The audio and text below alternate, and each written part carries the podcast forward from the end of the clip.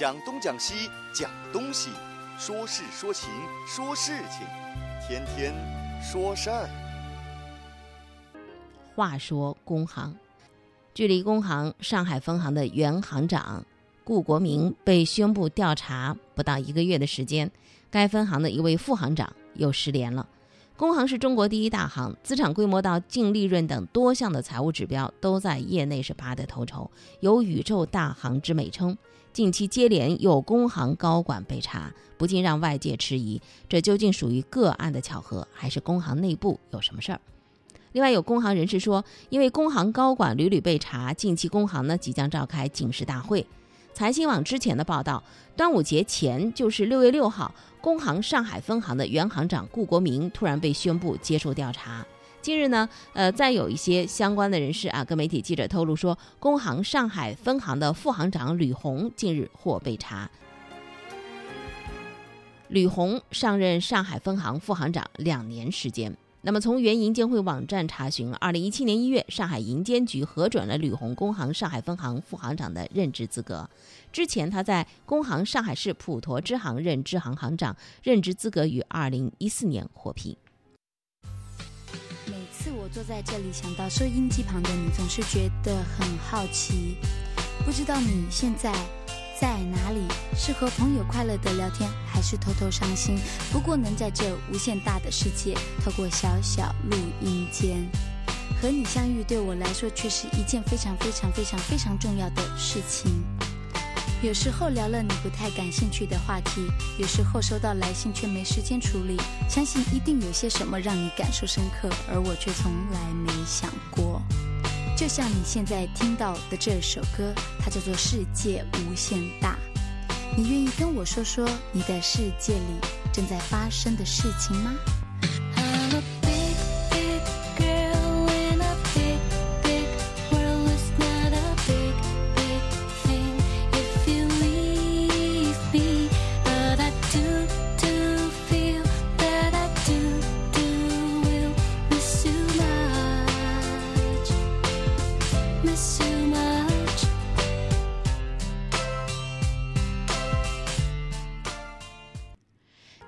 几个月前，佛罗里达州的一个共和党的众议员叫弗兰西·鲁尼，他呢提了一个新的议案，就停止高等教育间谍和盗窃法案。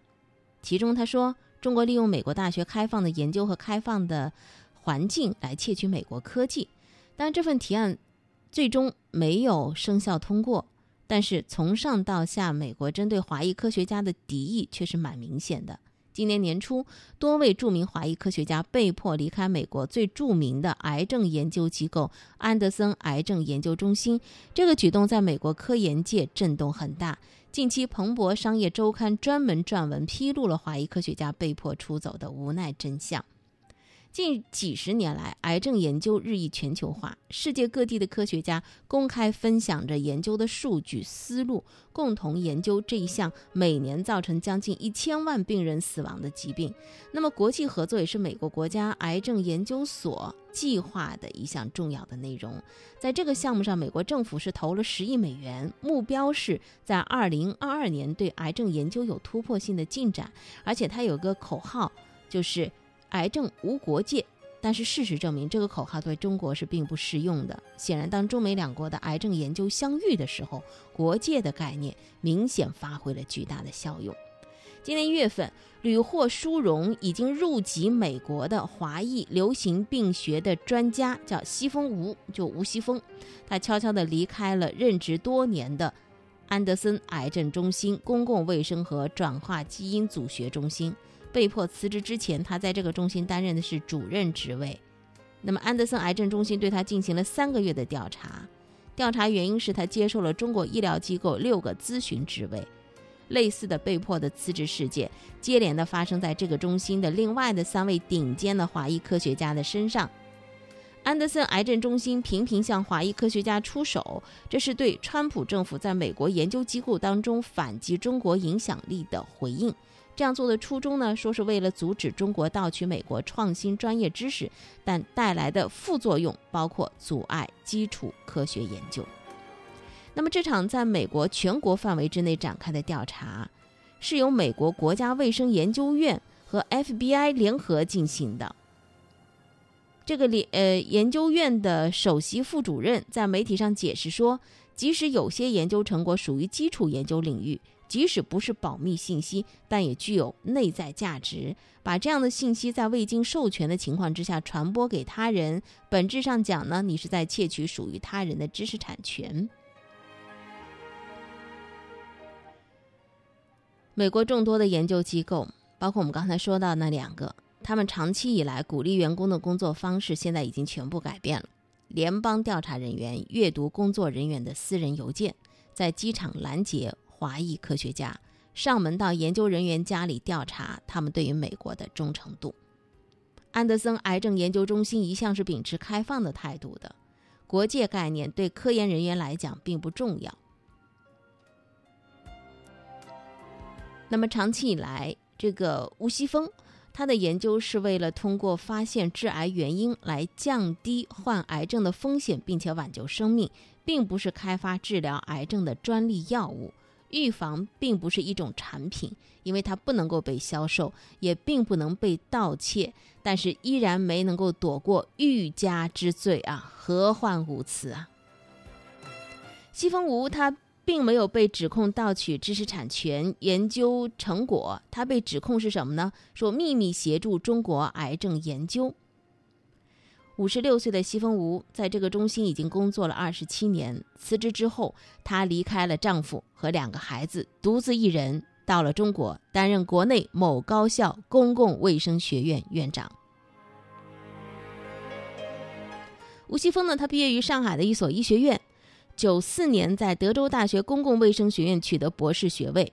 在读研究生的时候，加入了安德森癌症研究中心。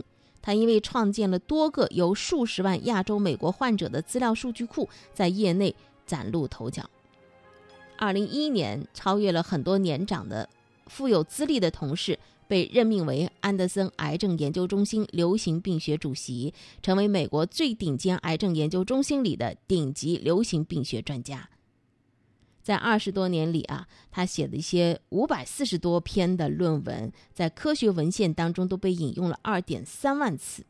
这么优秀杰出的一个华裔科学家，真的是被欲加之罪，何患无辞？而且他参与那些合作的项目，呃，他参加了中国医学会议，接待来自中国的访问教授。和二十六个中国机构的研究人员共同发表了八十七篇的研究论文。通过这一系列的活动，他和中国的癌症研究学者研究中心建立了密切的工作关系。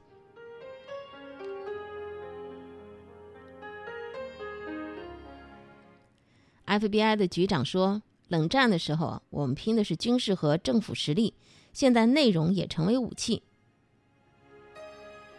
最近这两年，FBI 开始警告美国公司、大学和医院，说任何和知识产权相关的机构在和中国商业伙伴、雇员打交道的时候，需要采取特别预防措施。美国司法部官员呢，据说也在全美的范围之内进行路演，向地方政府、企业、媒体灌输中国有多不能够信任。中国留学生和研究人员的赴美签证受到限制。越来越多的中国工程师、商人，特别是从事科技行业的中国人，被扣留在美国机场。边境人员检查他们的电子设备。FBI 的全美五十六个办事处，几乎每一个都在进行着有关中国的经济间谍调查。